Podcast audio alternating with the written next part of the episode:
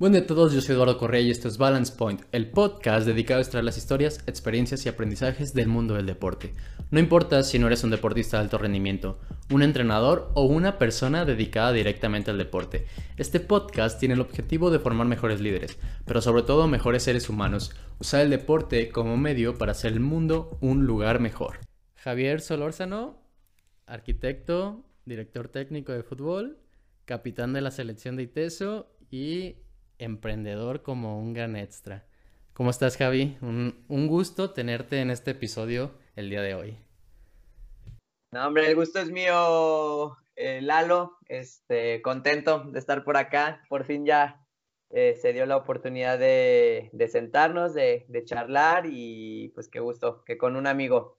Muchísimas gracias por la invitación. No, y, creo que es este va a ser un gusto escuchar las personas que pues que no te conocen, que escuchen este episodio, el, la cantidad de aprendizajes que nos puedes compartir y pues primero que, las personas te conozcan un, poco, así que háblanos de, ti, ¿Qué, ¿Qué, eres Javi actualmente o qué, a qué te dedicas, platícanos. Pues bueno, les platico un poquito eh, quién soy. Eh, pues yo soy, tal cual como Lalo lo presentó, soy arquitecto, soy director técnico actualmente, eh, me acabo de, graduar de, dicha profesión. Eh, me dedico, pues bueno, o más bien dirijo y cuento con una academia de fútbol llamada Hormigas, la cual Lalo conoce perfectamente. En, en arquitectura, este, me, también me sigo dedicando a ciertos proyectos por mi cuenta y este y pues bueno, básicamente son las cosas que hago profesionalmente, ¿no? Soy eh, este novio de, de pues tengo ahorita a mi novia, eh, pues soy un, un, chavo pues muy familiar, este, muy amiguero, eh, pues bueno, prácticamente soy eso, soy amante del fútbol, este, sobre todo de una manera muy vivencial, ¿no? Que es lo que, pues, una de las razones por la cual también estudio la carrera de director técnico, pero, pero bueno, prácticamente, o en resumen, soy, soy esa persona. Y, y, o sea, es un, un sinfín de actividades las que haces, Javi, siempre estás como para arriba y por abajo ocupado, pero algo que sí me gustaría agregar a todo, a toda esta descripción de lo que es Javi, que sobre todo estas actividades, pues Javi es una excelente persona y eso es lo, importante. Creo que antes de todas estas etiquetas que mencionaste, es, yo pondría esa, un excelente ser, ser, humano. Y bueno, para empezar a, adentrarnos un poco a, tu historia y a tu camino, me gustaría tocar ese tema que, que mencionas de tantas actividades. Pues tú inicias tu carrera universitaria, tu carrera profesional con la idea de estudiar arquitectura, ¿no? Y, mi duda es si la arquitectura fue el plan inicial o tú tenías como una alternativa deportiva, porque al final te conozco y eres un apasionado del deporte, pero a otro nivel. Pues mira, te platico un poco mi historia. Eh, yo en la preparatoria, eh, cuando vamos en el, último, en el último año, ahí en la prepa donde yo estudiaba, en el Instituto de Ciencias, eh, nos encaminan o nos separan por, la profesión en, la que uno quiere, quiere estudiar, ¿no? Eh, o por la que más o menos se va, pues, este, viendo, eh, teniendo, teniendo tendencia o viendo a futuro. Y este, yo la verdad es que en ese momento yo me veía más en ingeniería y sobre todo en ingeniería civil. Digo, en, están, al final de cuentas me veía en el ramo de la construcción. Y, este, y pues prácticamente todo el año estuve en ingenierías. Y eh, en, en, ese momento cuando estudiaba, o bueno, estábamos cursando el semestre y en, en el área de ingenierías, también llevábamos ciertas materias de arquitectura, las cuales fueron las que me empezaron a llamar más la atención que en sí realmente las materias de ingeniería, ¿no? Cálculo y pues todas las que tienen que ver con, con, con ingeniería civil, ¿no? Entonces ahí fue cuando yo me empecé a encarrilar un poco más por, por arquitectura, pero eh, digo, mencionas algo importante que esta parte del, del deporte, eh, la verdad es que mi intención era salir de la carrera y yo quería seguir jugando fútbol, ¿no? Este, mi intención era probarme un año eh, en, algún, e, en algún equipo y porque realmente no lo había hecho antes, bueno, sí lo había hecho, pero no de una manera como formal y, no, y no había tenido yo esta oportunidad, ¿no? De, pues, de salir de la prepa, ya tener por lo menos e, esos estudios y después probarme. Entonces, eh, pero sucede algo que realmente yo creo que es como lo que le da un giro a mi vida y al final este, pues es lo que empezó a encaminar todo, que yo apliqué para una beca eh, en el Instituto de Ciencias, es escuela jesuita y es hermana del ITESO, ¿no? O es este, más bien no hermana, es, como el, siguiente paso, ¿no? Es prepa y, y después vas a las universidades jesuitas. Y, entonces aplico para una beca de excelencia humana, precisamente, eh, que la otorgan cada, cada año en, el colegio. Y, y esta beca de excelencia humana, pues realmente es un porcentaje muy alto que le dan a, un alumno. En, en, mi caso, en mi, en mi generación fueron a cinco pero eh, varía dependiendo de la generación, de repente son dos, de repente tres, dependiendo de lo que el ITESO dé de porcentaje de beca para repartir, ¿no? Entonces, pues a mí me tocó la fortuna de, recibir esa beca, de, la beca de excelencia humana, y, y, eso pues generó que, pues una, que ya me fuera directamente al ITESO, pero mi plan era, mi plan era pues seguir eh, haciendo ese año de fútbol, ¿no? Y después aprovechar esa beca y meterme al ITESO, ¿no? Pero lo que pasó y la sorpresa con la que me topé fue que el ITESO a mí no me permitió hacer eso. Me dijo, si quieres la beca, es ya, ¿no? Este, porque hay mucha gente que la quiere en este momento y pues si quieres, este, aprovecharla, pues es momento de, de aprovecharla, ¿no? Tal cual. Entonces, pues bueno, ahí fue cuando pues eh, dije, pues igual me espera algo mejor en, ahí en la, carrera y es cuando entro al ITESO, pero te digo, yo sí tenía la, inquietud eh, de, irme a probar y digo, ahorita lo veo, lo veo y pues estuvo padre, o sea, estuvo muy padre cursar la carrera en el ITESO y sobre todo pues fue, yo creo que en la carrera fue donde me empecé a encaminar a, lo que soy ahorita y lo que tengo y, y lo que he logrado, pues, ¿no? Entonces, pues pues fue por, por ahí, Lalo.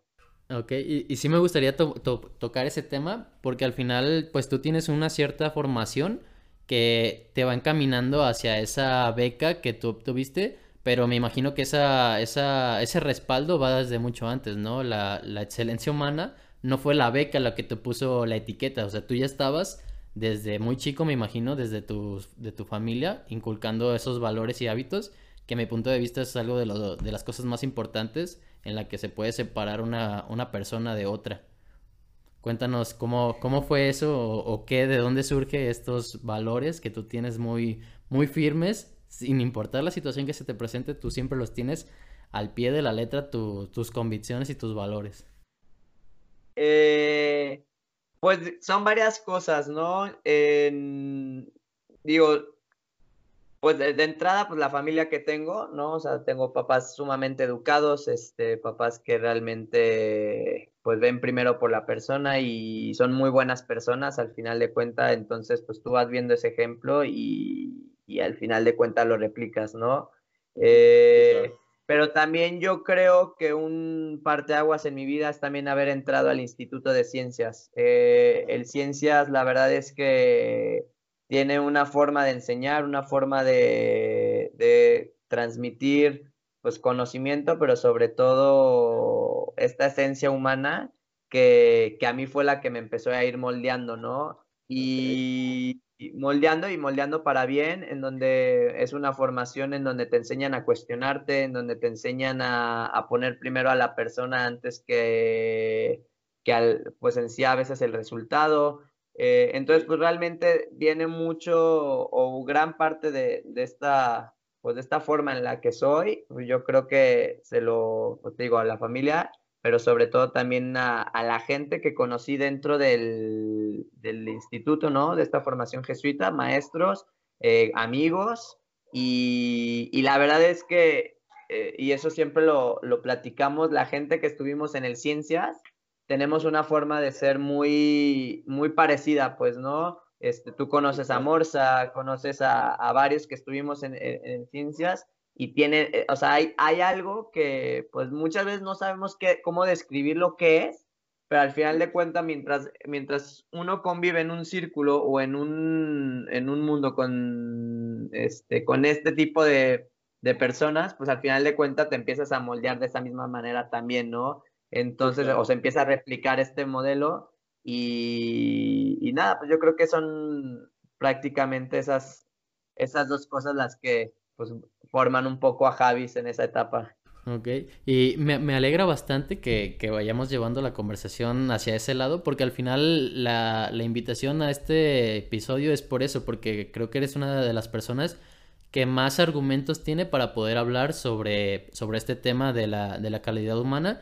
y mi duda ahorita, y que me gustaría que las personas nos escucharan sobre ese tema, es, tú dices que tienes esa formación del ciencias, que, que al final fue una, una, escuela la que te dio esa oportunidad de, forjarte bastante bien, que también fue el respaldo de tu familia, pero mi duda o mi inquietud que me genera es, ¿cómo las personas que quizás no crecen en un entorno tan específico en los valores o, o trabajarlos, cómo esas personas pueden pueden lograr formarse en cuanto a los valores se habla, sin importar su factor externo, que a lo mejor vive en un lugar este, donde no priorizan lo humano, sino que los resultados, que es lo contrario a lo que estamos hablando.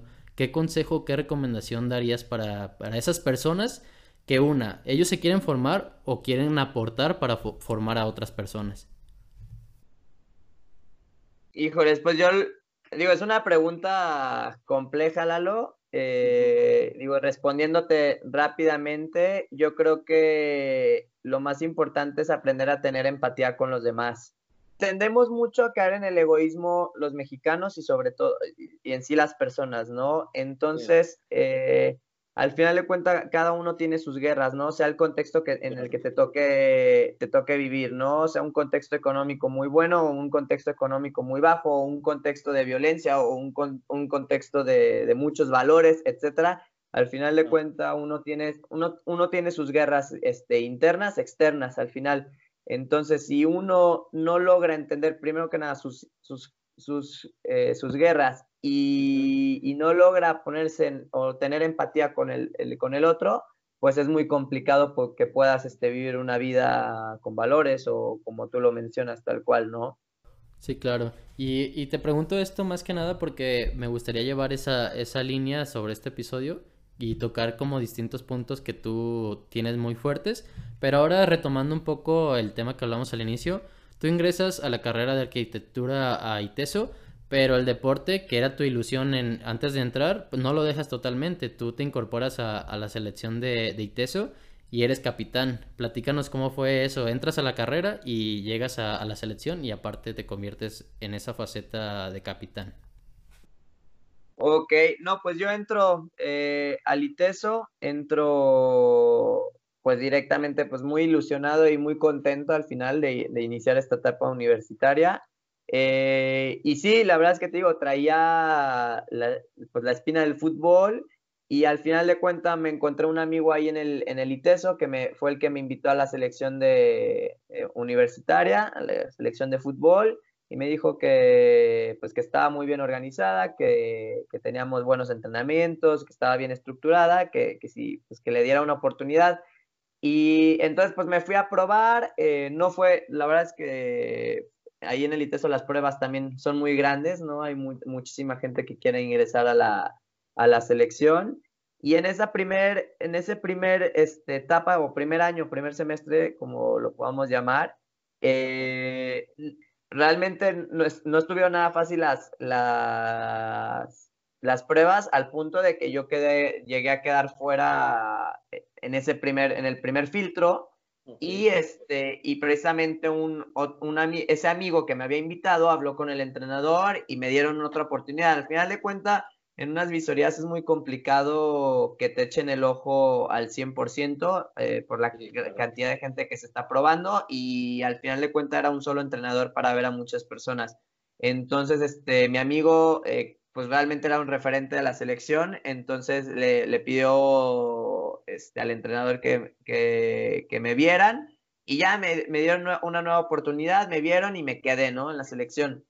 Pero yo estuve un rato y la verdad es que no estaba disfrutando mucho, pues no sé, fue un cambio, un cambio en mi vida la parte universitaria porque fue cuando empecé a chambear, cuando empecé a, estudiar, cuando empecé a tener este, la selección, ¿no? Entonces era un, es un momento en donde empiezas a estructurar mucho tanto tu día a día y la verdad es que yo empecé a sentir como mucha carga y, es, y, yo decido dejar la selección. Este, La decido dejar y la dejo un año. Este, dejé de jugar fútbol, de dejar entrenar más bien, ¿no? O sea, o pertenecer a un equipo formalmente. Eh, digo, seguía jugando con los amigos que te invitan y todo, pero realmente formalmente dejé de jugar un año. Y, y, este, y según yo con la idea dejo de jugar fútbol, con la idea, pues como ya yo ya estaba enfocado en arquitectura o en mi carrera, pues yo decía, pues a ver, ¿para qué ando jugando fútbol si realmente lo que, lo que donde me debo de concentrar es en, en arquitectura? arquitectura? Pero, pero ya después, durante ese tiempo que dejé de jugar fútbol o entrenar, la verdad es que sí me di cuenta que, em, este, una, ni, siquiera aprovechaba el tiempo que, según esto me quitaba el fútbol para dedicarle a la carrera, sino como que era, no era tan efectivo. Y, y también me di cuenta que realmente el fútbol, el fútbol me daba muchas cosas que, me ayudaban para poder yo cumplir también con, mis otros deberes, ¿no? Pues de entrada te da salud el estar entrenando, este, me daba, me daba amigos, me daba vida, me daba pues esa satisfacción que realmente pues solo un hobby o un, o un verdadero, pues sí, un hobby o, o, lo que más disfrutas hacer te da, ¿no? Entonces, este, pues ahí yo empecé a extrañar muchísimo, muchísimo. Y no empecé a extrañar como el partido, no digo, empecé a extrañar más como esta parte de pertenecer a, un, eh, pertenecer a un grupo, los amigos, el día a día, el entrenamiento, el, el, tener un día pesado en la chamba o en la escuela y de repente ir al, al entrenamiento y soltar todo, este, reírte, ¿no? Eh, eh, con amigos, no sé, tú conociste a Cachis, ¿no? Este, o como con todas esas, este, personas que, que te pueden sacar una risa y, empecé a extrañar mucho ese día a día. Entonces, este, pues ya pasa todo ese año que dejo de jugar y definido, o sea, en tercer semestre dije, voy a volver a hacer las pruebas, te digo que yo ya conocía a muchos de la selección, vuelvo a hacer la prueba y, y, ah, hubo una prueba mucho más grande que la que me tocó en primer semestre, o sea, éramos muchísimos. O sea, te estoy hablando, yo creo que eran como 10 equipos de, de 11 jugadores, pues estás hablando de 110 personas, este, 120, no recuerdo, pero éramos muchos. Y vuelve a pasar lo mismo, ¿no? De que a mí me tocó un grupo eh, eh, o un partido, este, a un equipo que realmente pues muchos no jugaban o, o pues realmente les costaba mucho trabajo. Entonces mi equipo realmente pasó pues nada más jugamos un ratito, yo creo que toqué como dos bolas y pues al final de cuentas ni, ni te ves, ¿no? Entonces vuelvo a quedar como fuera en ese primer filtro. Ese, en, entonces, este, otra vez eh, mi amigo vuelve a hablar, le, da, le pide a, a, este, a, Madrid, que era el entrenador Francisco Madrid, y le dice que, pues, oye, dale chance de verlo y todo. Y ya, pues, o sea, me, me ve jugar y, y termino quedando en la selección. Este, pero pues no sé, como que me fui filtrando poco a poco, pues recuerdo eh, que, que me, me, acepta, o sea, me dice, vete a entrenar ya con el equipo y hubo un interés cuadras y yo era como todavía de prueba, pues, ¿no? Ni siquiera pertenecía, pero yo ya estaba como entrenando con el primer equipo, pero pues este, a prueba. Y, y hubo un interés cuadras que al el equipo suplente le faltaba un delantero cuando yo realmente llevaba años que no jugaba delantero, entonces, a ver, ¿quién juega delantero de los, de los novatos o los de prueba? Y yo dije, ah, pues yo me meto. Entonces yo me animé y jugué muy bien el Interescuadras y empecé a jugar de delantero con, con él. El sábado tuvimos nuestro primer partido entré 10 minutos al final y me tocó meter dos goles y así pues como que me fui haciendo pues este un espacio poco a poco, un camino y ya este al, al, punto de que pues ya empezaba como a sonar más Javi a, a, y dejas de ser como el novato y empiezas a ser Javi pues simplemente por el hecho que pues empiezas a, aportar al grupo, ¿no? Y eso es muy normal en, en, el, fútbol o en cualquier deporte, ¿no? Mientras aportas al grupo, te empiezan a, a incluir o, o, empiezas a generar amigos y, y, ya, pues entonces, la verdad es que sí fue la mejor decisión retomar el, el ITESO, digo, el fútbol en el ITESO, y ya, pues a partir de ahí no lo dejé.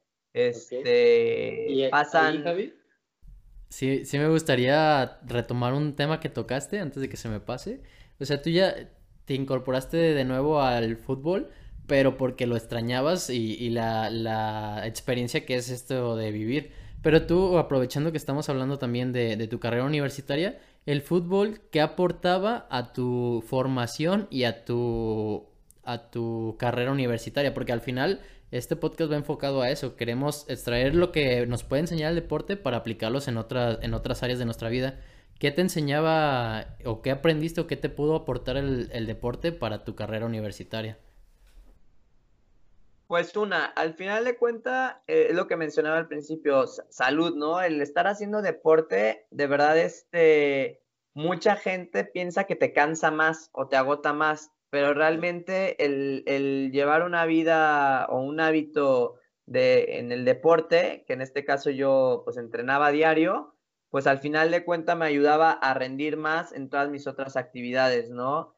También creo yo que es sumamente sano que, que también te despejes un poco del, pues de lo que es este, la, tu profesión o, o tu chamba, ¿no? También eso como que me ayudaba mucho a, a, que, pues bueno, estas dos horas de entrenamiento tres horas, lo que le dedicáramos, pues es salirte un poco de lo que tienes.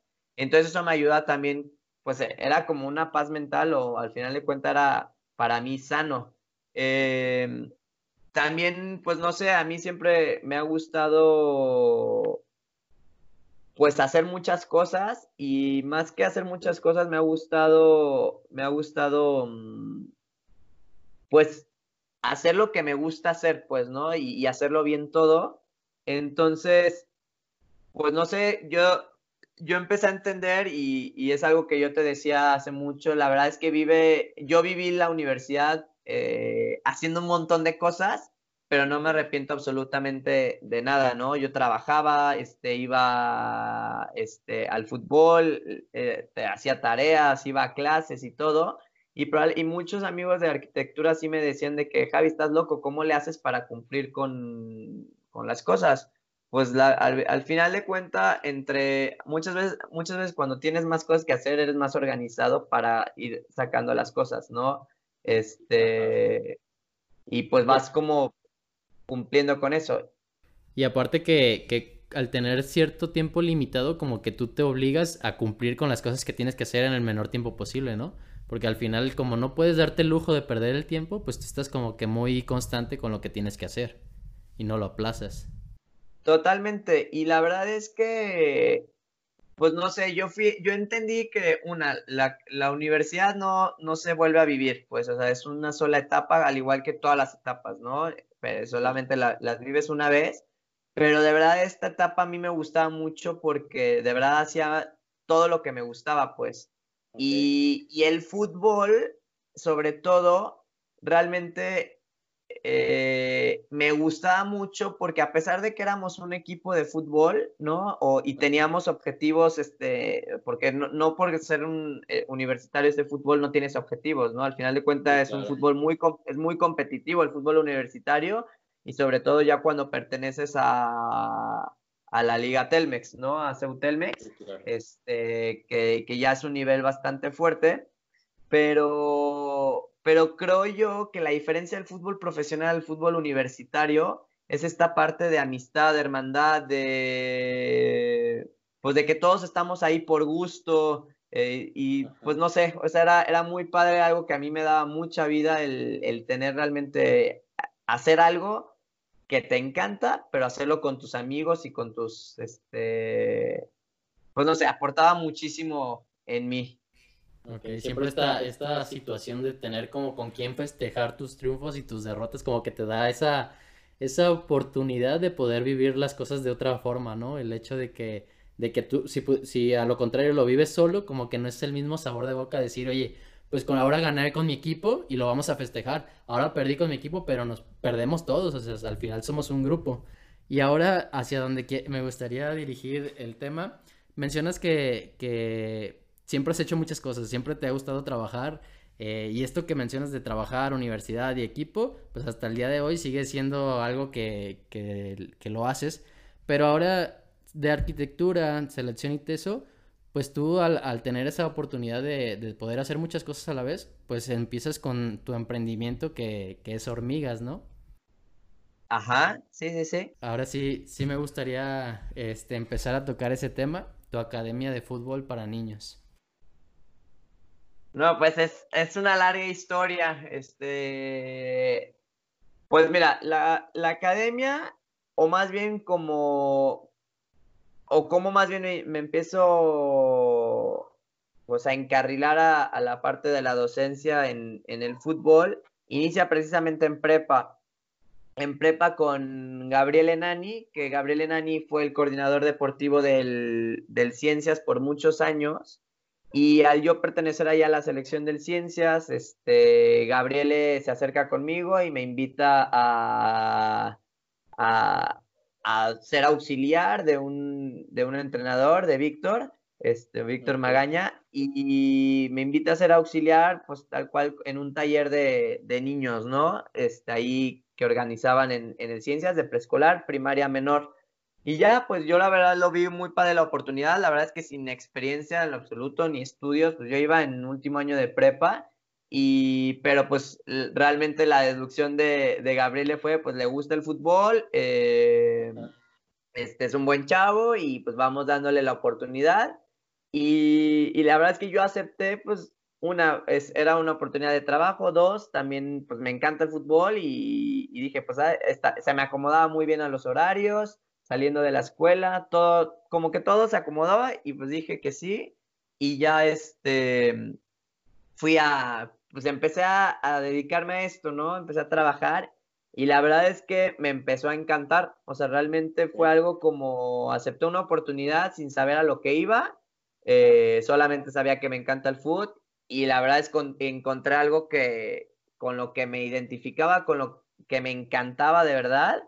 Y pero, pero nunca con una visualización a futuro con, con este con los con los niños, ¿no? O sea, yo lo, realmente en ese momento lo veía como, ah, pues está muy padre la oportunidad, la disfruto mucho y hasta ahí, ¿no? Eh, no, no, sabía a dónde iba a terminar esto. Eh, entonces yo duro dos años ahí enseñando, o sea, poco a poco como que fui ahí teniendo un poquito más de responsabilidades, siempre siendo auxiliar de Víctor.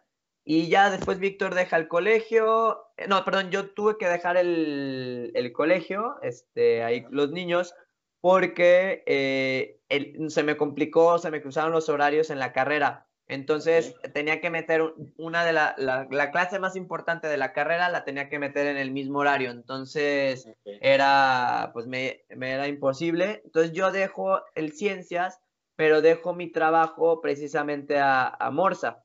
¿no? Que actualmente es mi socio en, junto con Gabriele en la academia, pero yo le dejo esa chamba a Morsa y Morsa la toma y se enamora también este, de la misma manera, este, le, empieza a, gustar muchísimo y dura dos años Morsa enseñando cuando él ya entra al ITESO. Entonces Morsa y yo, de ser buenos amigos ahí en la prepa, o sea, yo en último año de prepa y él en primero de prepa, este, yo pues me desconecté un poco de Morsa durante dos años y este, cuando, cuando Morsa entra al ITESO, ahí nos reencontramos Morsa y yo precisamente en la selección de fútbol.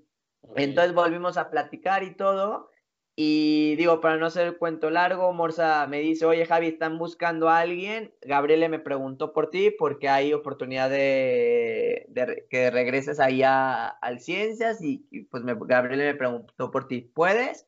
Y ya, pues sí, regresé y ya regreso yo al Ciencias y, y empezamos a trabajar juntos Morsa y yo durante dos años, no en los mismos grupos, pero ya una, este, pues compartiendo un montón de cosas, ¿no? O sea, desde este, traslados del ITESO al, al Ciencias o del Ciencias al ITESO. Entonces, pues como que empezábamos a compartir mucho y nos empezamos a hacer muy, muy amigos. Entonces, este, y trabajamos juntos ahí en el Ciencias. Posteriormente, ya en nuestro último año del Ciencias, eh, eh, pues hubo ahí una situación que iban a cambiar la, la cancha sintética y bueno, de pasto natural a cancha sintética y este y al final pues al, se iba se iba a suspender un poco lo que son los talleres de fútbol a mediados de, del semestre, ¿no? Entonces, en teoría, pues ya nos íbamos a quedar sin chamba Morsa y yo en esa en esa época y dijimos, pues igual ya es como pues acabó esta etapa, ¿no? De maestros, pues ya igual es momento de... Y yo te digo, yo iba creo que en octavo semestre o de la carrera o séptimo, no recuerdo muy bien. Eh, igual ya es momento, no te creas, iba en noveno semestre, igual ya es momento de, pues ya, a ver, pues dejar esta, la chamba, eh, pero te digo, no nos veíamos a futuro con esto. Igual es momento ya de dejar la, la chamba y pues ya, pues centrarnos a, a, lo que es lo nuestro, nuestra carrera y todo. Morsa este, estudió periodismo y arquitectura. Y ya, entonces precisamente en uno de esos días, este, pues que estaban como las cosas tensas, que no sabíamos qué onda, porque a nosotros no nos habían comunicado la situación y nosotros esa situación nos enteramos precisamente por los papás, ¿no? Una, una, eh, una de las mamás y ya después se acerca una de las mamás del grupo de Morsa y le dice, oye, la verdad es que estaría padrísimo que, pues digo, si se suspenden aquí los entrenamientos, que busquemos un espacio y, y que lo sigas entrenando y todo, ¿no? Entonces, este Morsa de que dijo, ahora le está súper bien. Eh, y ya empezamos a platicar de eso y la verdad es que vimos como una oportunidad de decir, pues igual lo podemos hacer en otro lado. Eh, al final lo veíamos, lo veíamos más como, ah, pues nos puede ir mejor este, económicamente, pues seguimos haciendo algo que nos gusta y podemos dar como un pequeño brinco, pero sin pensar en, en hacer un proyecto en forma, ¿no? Eh, realmente, ¿mande? Ahí, ahí sí, sí, sí tocas un punto de los que me gustaría hablar. Vas dirigiendo tu, tu experiencia como entrenador, pero sin ninguna, en ningún momento un proyecto como tal establecido. Y mi duda es en qué momento, porque la realidad es que de arquitecto, ¿en qué momento tú tomaste la decisión de decir, oye, bueno, pues yo estudié arquitectura, pero lo que realmente me hace sentir la, la pasión o sentirme vivo, pues a lo mejor es el enseñar a los, a los niños. ¿En qué momento tú tomas esa decisión? ¿O cómo fue el proyecto que ya estaba tomando esa estructura para decir, oye, pues me voy a dedicar a, esto? Pues mira, de entrada, o sea, no he dejado arquitectura de, del todo, ¿no? Lo que sí es un hecho... Ajá. Eh, digo, lo que es un hecho es que, este, pues sí, digo, la, la academia ha crecido de hace cinco años este, para atrás. ahorita que digo, vamos a cumplir casi cinco años ya en, en agosto. Vamos a cumplir cinco años más bien este, en agosto. La, pues la verdad es que, pues no sé, nunca dejé arquitectura, sobre todo pues cuando inicia la academia, pues realmente yo no sabía a dónde iba a llegar la academia, ¿no? Entonces al final de cuentas eh, arquitectura siempre ha estado como un sustento eh, laboral, un sustento económico para mí, que es un plus, un extra, pero pues realmente cuando yo, yo entiendo que me gusta esto, pues desde prepa, pues, o sea, yo desde prepa me, me encantó esto y, y, le empecé a agarrar cariño, pues empecé a agarrar un gusto, eh, empecé a sentir esto que habla mucha gente de que pues estás en, si estás en el lugar correcto no trabajas, pues, ¿no? Sino realmente lo estás disfrutando. Y eso, eh, eso yo lo empecé, lo empecé a sentir en, desde el ciencias.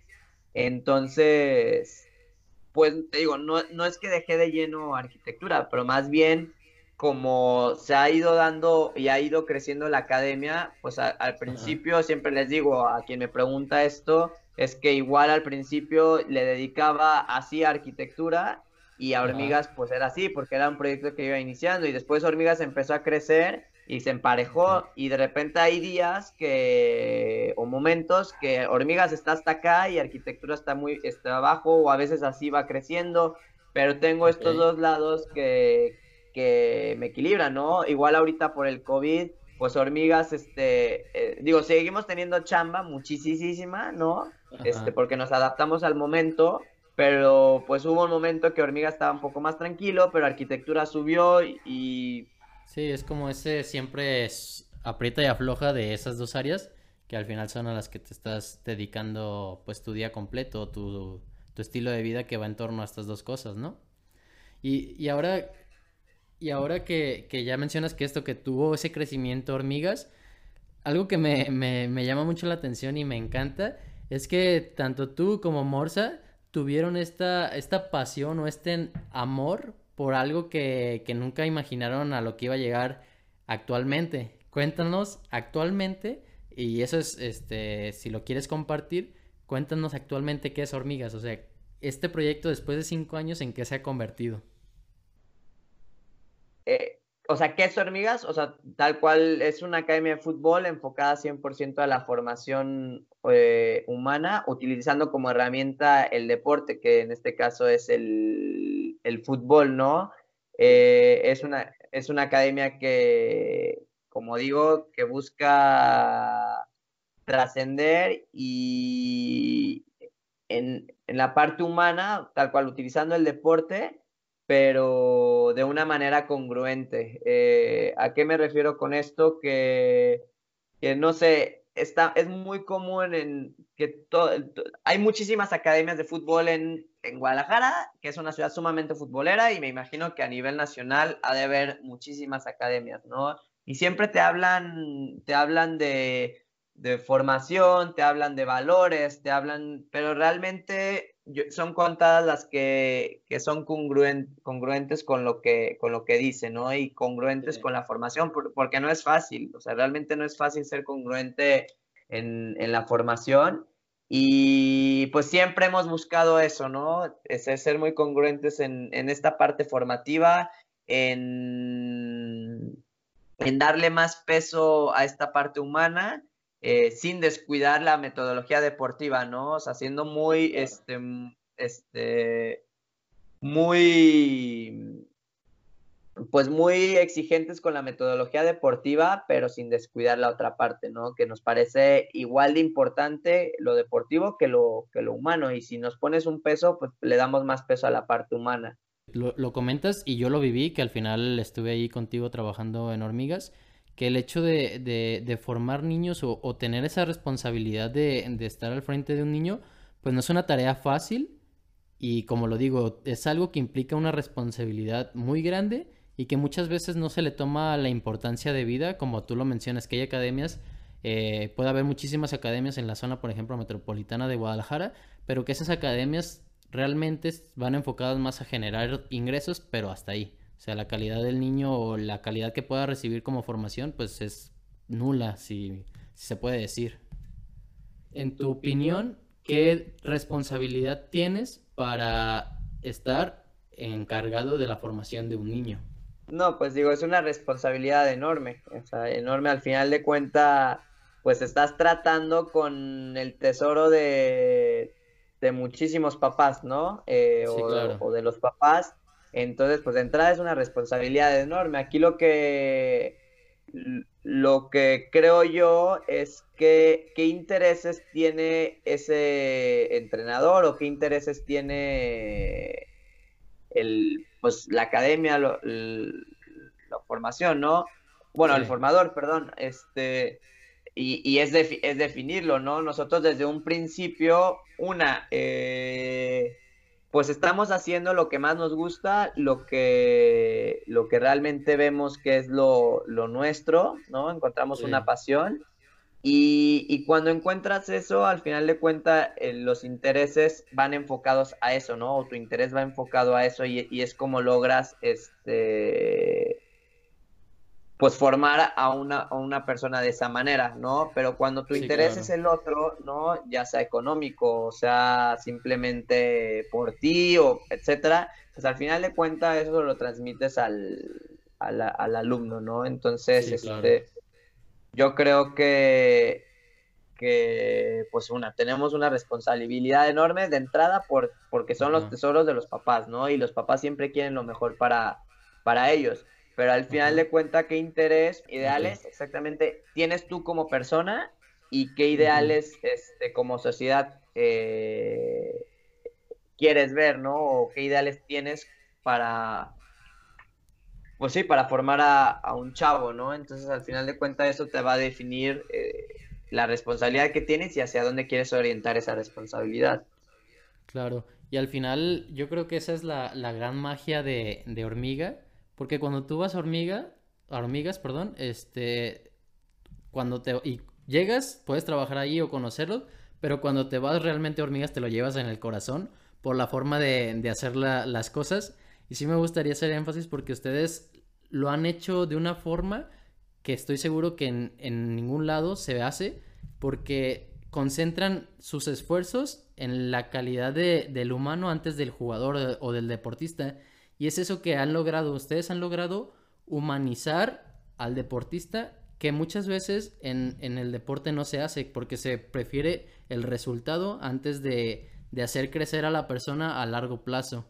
Entonces, lo que sí, sí me gustaría que contaras es cómo hacer para que prioricen el lado humano antes de los resultados porque ustedes tienen una metodología en la que al final cada niño tiene su valor y no se hace menos a ninguno en ningún momento, como en otros casos, en academias, este, clubes deportivos, pues prefieres ganar con el más bueno y dejar a un lado, pues a lo mejor el que no tiene esas cualidades para destacar dentro de la cancha, ¿no?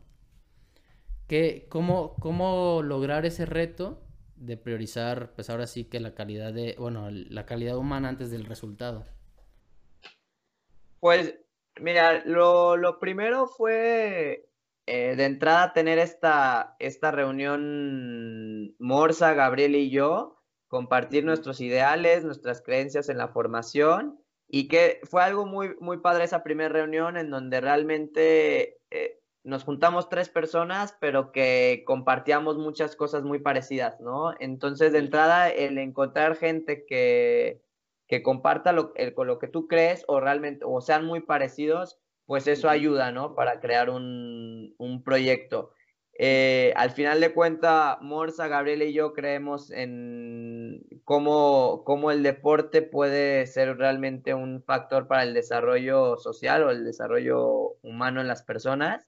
Y, y entonces desde un principio plasmamos eso, o sea, sí queríamos, queríamos distinguirnos o distinguir esta academia eh, por esta parte humana, ¿no? No tanto por, digo, y por lo deportivo te digo, no es descuidar lo deportivo y no es que no, queramos competir en lo absoluto, pero sí creemos que la competencia está totalmente de la mano, puede ir de la mano con una formación. Entonces, este, pues creíamos de entrada en, en eso eh, definimos desde un inicio los ideales, la, o sea, la metodología pues obviamente va, va adecuándose, ¿no? La metodología deportiva, pero los ideales, eh, te, lo aseguro, o sea, el ideal desde el minuto uno que inició Hormigas hasta estos cinco años son los mismos, ¿eh? O sea, y no han cambiado, eh, probablemente han mejorado, ¿no? pero, pero de verdad los ideales base de esta de esta academia no han, o los pilares como los llamamos, este, no han cambiado, no han cambiado en absoluto, ¿no? En donde buscamos este, ser congruentes con lo que hacemos, en poner primero a la persona, este, o entender realmente a cada una de las personas, en, o en este caso a los niños.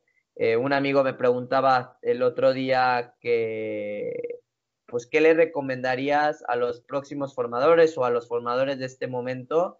Y en hormigas algo que hacemos muy bien es eh, entender a la persona, al niño, entender las áreas de oportunidad de cada uno de, ellos. Eh, probablemente en hormigas tenemos niños que, son muy avanzados en lo deportivo, pero probablemente su conducta no es la mejor, ¿no? Entonces, tú como formador o como entrenador, lo que buscamos eh, decirle a nuestros entrenadores es encontrar esa área de oportunidad de cada niño, ¿no? Eh, y obviamente buscando metas colectivas. Pero probablemente hay otro niño que le cuesta mucho trabajo lo deportivo, ¿no? La técnica, etcétera, ¿no? Eh, la motricidad, etcétera. Y, pero su conducta es lo ideal, ¿no? Es la, eh, pues tiene una buena conducta, se lleva bien con los cuates, con los amigos, pero entonces ahí es cuando dices, mira, el área de oportunidad de este chavo es la parte deportiva, entonces vamos entrando en eso, pues pero al otro chavo es, es, es, es la parte de conducta donde debemos de mejorar. Y entonces mientras tú vayas atacando como estas áreas de oportunidad, al final de cuentas vas generando crecimiento en, en, los chavos y los papás lo ven, ¿no? También nos gusta mucho, tenemos un triángulo de comunicación que, que lo tenemos sumamente presente y día a día es este triángulo de comunicación, papá, entrenador y alumno, ¿no? Pero van ligados, ¿no? Que, que, que nunca exista un, un desfase o, que se corte esta comunicación entre ese triángulo, ¿no? Siempre el, entrenador con el alumno debe estar muy en contacto, pero también el alumno con su mamá o, su papá también eh, buscamos que los papás tengan esa comunicación con su alumno y que también la mamá con nosotros, pues, ¿no? Siempre estemos eh, ligados y siempre tenemos esa apertura con los papás para, para escucharlos, ¿no? También algo que, que ha ayudado mucho a, generar esta comunidad o este entorno muy formativo en la academia es también lo que comunicamos, ¿no? Y ser este, ser congruentes, pero lo que comunicamos, al final de cuentas, lo que uno comunica es lo que atrae. ¿no? Entonces, pues, eh, si tú ves nuestras redes sociales, pues, este, o lo que, o lo que comunicamos al final de cuentas habla más de formación deportiva o formación humana, y, no hablamos de campeonatos, no hablamos de resultados, no hablamos de, eso. Entonces, al final de cuentas, tu mercado o lo que empiezas a traer es a ese, ese, tipo de, o ese perfil de familia que busca eh, el deporte, pero de una manera educativa, humana, ¿no? y, también, y también ser fiel a tus ideales, pues porque te digo, nos ha tocado muchas veces, y o sea, pero son varias veces que llegan a pedir informes a la academia y te dicen, oye, eh, pues estoy buscando una academia, eh, ¿qué onda? ¿En qué liga están participando? ¿Qué lugar van? Eh, hoy si han quedado campeones, bla, bla, bla, ¿no? Entonces tú empiezas a analizar las preguntas del papá y, y, el papá está buscando resultados, ¿no? O está buscando igual una competencia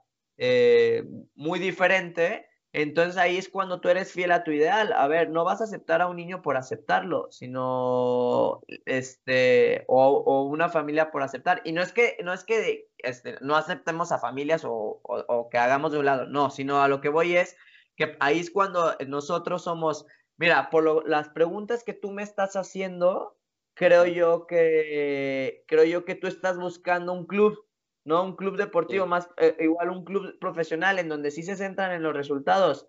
Mira, este, te recomiendo que igual, o sea, puedes ir a, Chivas, puedes ir a Atlas, que es un perfil un poco más de lo que tú estás buscando.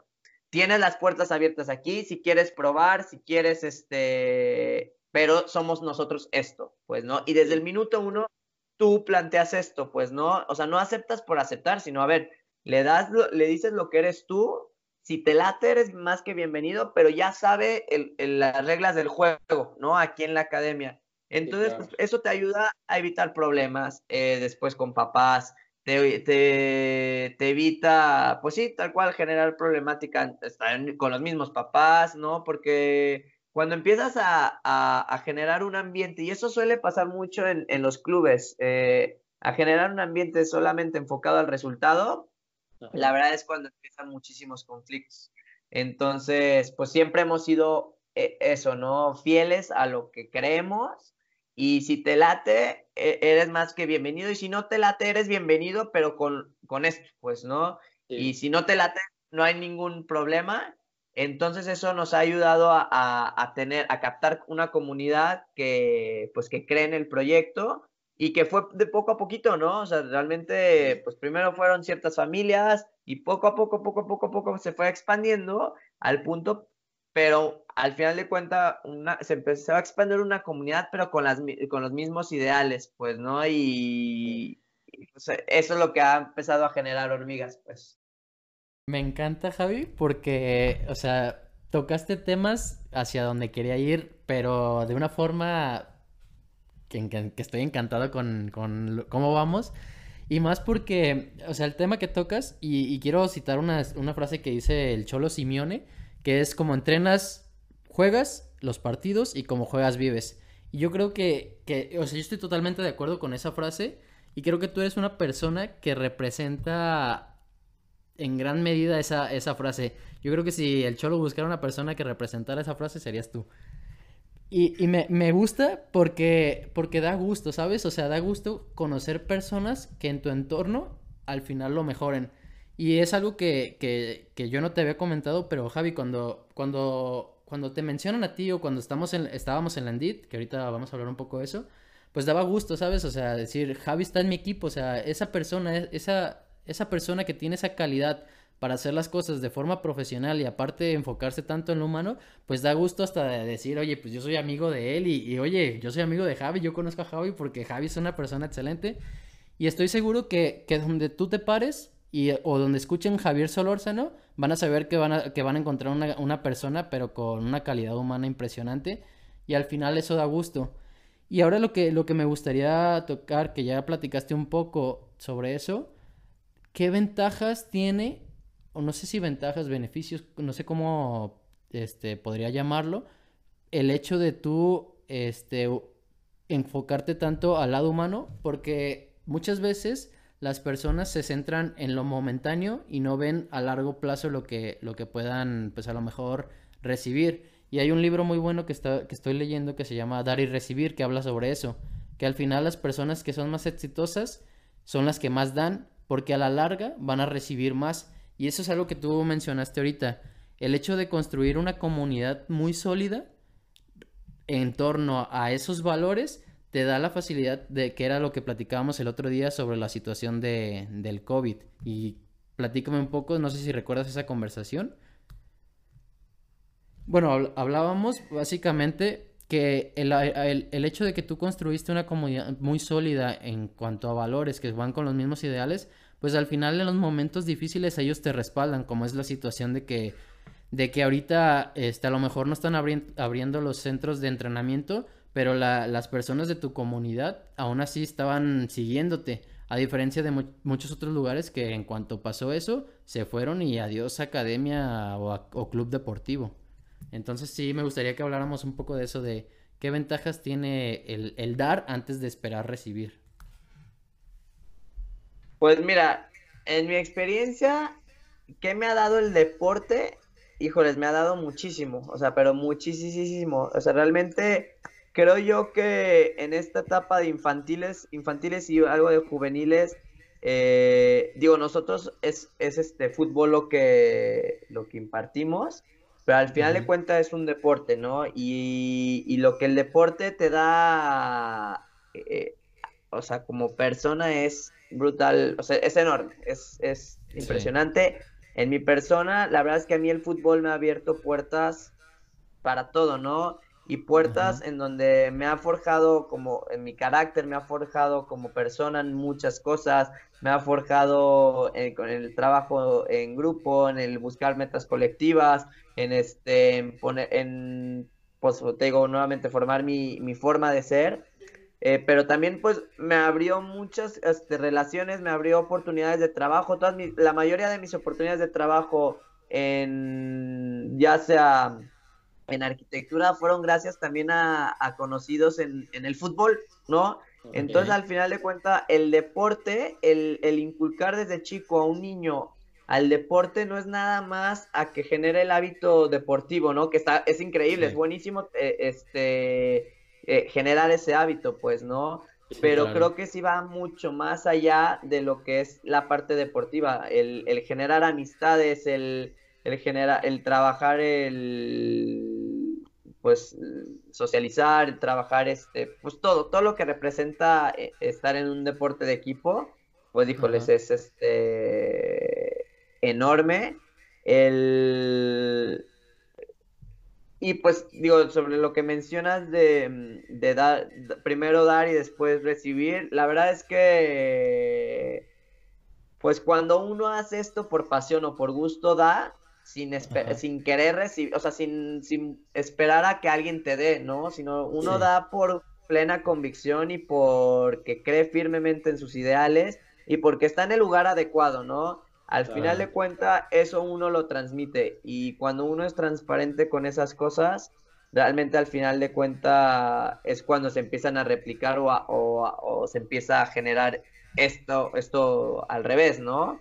Eh, que cuando, cuando se, y se necesita o cuando esa otra persona quiere, le da gusto aportar a tu vida porque tú les has aportado mucho a sus hijos, pues híjoles, es, es padrísimo pero nunca, o sea, de verdad nunca ha sido ni Morsa, ni Gabriel, ni Hormigas en sí, busca, busca dar para recibir, ¿no? Sino siempre buscamos dar y entregarnos, y, pero gracias a esa transparencia que existe en el proyecto y que existe por parte de nosotros como directores, pero ahorita que se está replicando mucho este modelo con el crecimiento, con los entrenadores, al final de cuenta es lo que provocas, ¿no? La misma transparencia humana, congruencia con, lo que estás dando, pues. Sí, claro. No, y, me encanta, ¿sabes? Y, ahora el, la siguiente, este, primero antes que, desde hace rato quería, quería hacerlo, un gran saludo a Morza por el caso de que esté escuchando este episodio. Este, le mando un fuerte abrazo porque también es una persona muy, eh, una excelente persona. Pero bueno, lo siguiente que, me gustaría este, tocar es, yo, yo sinceramente, Javi, es, es algo que, que honestamente desde el corazón te lo digo, creo que es un antes y un después de haberte conocido, porque la cantidad de cosas positivas que has aportado a mi persona, en lo profesional, deportivo, en cualquier área, eh, realmente lo agradezco porque he aprendido bastante de ti y algo que me gustaría este, que, nos dieras a, las, personas que no te conocen, algún aprendizaje, algún consejo que tú has tenido a lo largo de tu vida que le podrías dar a, cualquier persona. Mm, pues digo, eh, digo, esta frase te la he dicho muchas veces y siempre que me preguntan esto, eh, siempre digo de quién se la escuché y yo una vez eh, la, escuché y digo, y no hace mucho, al final de cuentas, este, esto es una, un aprendizaje pues, de hace poco tiempo, yo creo que año y medio, y precisamente le escuché esta frase a, a Marcelo Michele Año en una entrevista que le hizo Fernando Castillejo, que fue este, pues, profesor. profesor, nuestro ahí en, el, en el Endid y actualmente es amigo y todo.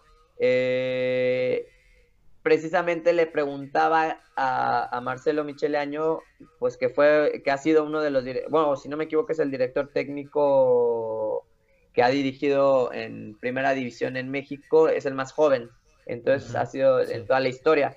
Y, y aparte sin ser jugador profesional y pues la verdad es que es un mérito enorme el que tiene él. Y él, y le preguntan que qué es éxito para él y, y, a mí me quedó muy grabado esa frase y es yo creo que de, de las mejores frases que he escuchado de éxito y dice que el éxito es el pleno convencimiento de eh, que diste todo, dejaste todo en la, en la actividad que estés realizando, ¿no? Entonces al final de cuentas ganes, pierdas, eh, empates, eh, hablando deportivamente, o no te salga bien algo en lo profesional, o te equivocaste, en, una decisión en, como, como líder de una empresa, etcétera. Pero si al final de cuenta, y eso uno lo sabe, o sea, uno sabe perfectamente cuando se entregó al 100% en algo, o sea, al 100%, y cuando de verdad este, no te salió bien, pero te, este, sabes perfectamente que lo diste, de verdad sales contento y eso es éxito al final de cuentas. Entonces, este, creo yo que ese es uno de los aprendizajes y es algo que a mí me quedó muy marcado eh, y eso es algo que trato de hacer, ¿no? O sea, si hago lo que sea, pues, o sea, si hago algo en, en lo que me dedique, eh, pues busco pues entregarme al 100, sea cual sea el resultado, pero me entrego al 100%. Entonces yo creo que es algo que, que, me gusta compartir y, y, y, te digo, o sea, no es ni frase, eh, ni cerca de ser frase mía, pues digo, es un aprendizaje que yo tuve con, al escuchar esa, esa entrevista. Sí, sí, y al final dirás, no es una frase mía, a lo mejor no, no la estructuraste para decirla, pero es una frase que te representa porque es tu forma de vivir. O sea, yo cuando te conocí, realmente me quedé con la boca abierta porque era como de, o sea, lo haces bien, pero lo que le sigue, las, todo lo que haces, buscas siempre cómo hacerlo mejor. Y eso es algo que, que yo admiro y que la verdad lo, lo, fui adquiriendo de ti porque antes de conocerte yo no, yo no lo veía de esa forma, era yo. Yo hacía las cosas y salen y, y ya. Pero no, tú siempre las haces bien, pero después de hacerlas bien, siempre te preguntas cómo podemos mejorar. Y siempre estás dándole vueltas, cómo se puede hacer mejor. Y eso es algo que al final me encanta que hayas dado ese, esa, esa parte que tú aprendiste, pero que al final te representa. Porque uno de mis propósitos con este proyecto es al final formar líderes. Y yo creo que esa, esa, ese último, esa última parte que tocamos, consejo, pues al final es un resumen de cómo ser líder. Siempre buscar dar lo mejor de ti y que al final eso implique que estás ayudando a mejorar a las personas. Y eso es algo que, al final tú representas, este, pero a muerte. Y, me encanta porque ese es el propósito de, este podcast y de este proyecto. Entonces, pues lo último, las últimas dos partes, vamos a ir primero pues, con la primera de las últimas, es qué libro, este, video, documental, película recomendarías que, te haya encantado y quieras aportar? Uy, libro. Eh, pues son, son varios, pero hay, muy, hay varios, digo, dos rápidos. Me gusta mucho Valdano como escribe, este, que son los 11 poderes de, de un líder, que digo, va un poco se acerca un poco o mucho realmente a lo que a lo que tiene como fin este, este podcast. Y, y no sé, eso fue un libro que, a mí me gustó mucho. Una, por la forma en cómo puedes hablar de liderazgo y no es simplemente para gente que le guste el fútbol, pero te lo habla con anécdotas del fútbol y te, te habla como pues de, pues para él cuáles son las, las formas para generar un buen liderazgo, pero te lo da de una, te lo, te lo explica de una manera muy divertida y este, y con anécdotas de algo que a mí me apasiona, ¿no? Entonces fue algo que a mí me gustó, eh, desde cómo te habla de ética, eh, poniéndote como ejemplo a Marcelo Bielsa, entonces, este, pues yo creo que es el, el, entrenador con que representa mejor esa palabra, ¿no? La ética.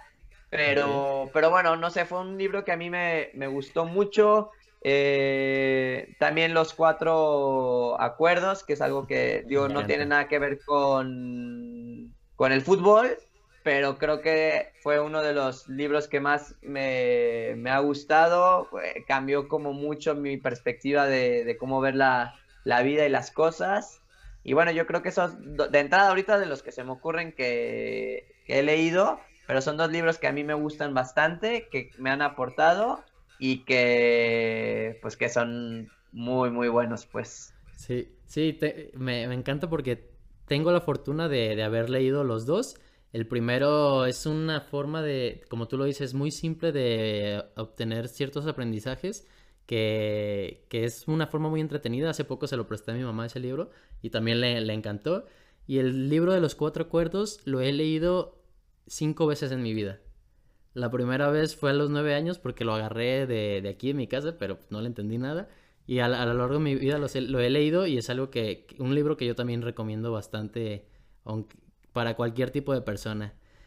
Y pues nada, esa, esa sería la, la última sección. de preguntas, pero sí queda la última, que es ¿qué puedo yo aportarte o qué duda me te gustaría preguntarte? Porque al final tú ya nos entregaste muchísimo valor, muchos aprendizajes, pero también nosotros como, como proyecto, pues te queremos, queremos que te lleves algo de nosotros.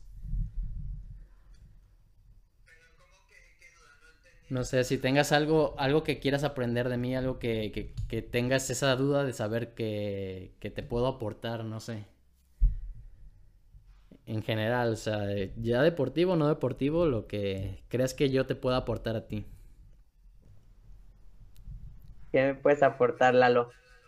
Pues yo creo más bien, eh, una es felicitarte con, con este con este proyecto. Tengo uno de mis mejores amigos también está haciendo algo parecido. Eh, y la verdad es que creo yo que son proyectos que suman un montón y que suman a, o sea, más, digo, te digo, más que, más que preguntarte algo, yo, yo te quiero felicitar y, y, y son, proyectos, digo, son proyectos que suman muchísimo y sobre todo proyectos que, que le suman mucho a, todas estas personas. Al final de cuentas, todos somos personas iguales, pero muchas veces eh, ves gente que, que ha tenido mucho éxito, ¿no? O éxito, digo, eso es una palabra que, que cada quien tiene una concepción diferente del éxito, pero ves a gente que ha llegado a cierto escalón y los ves como, como wow.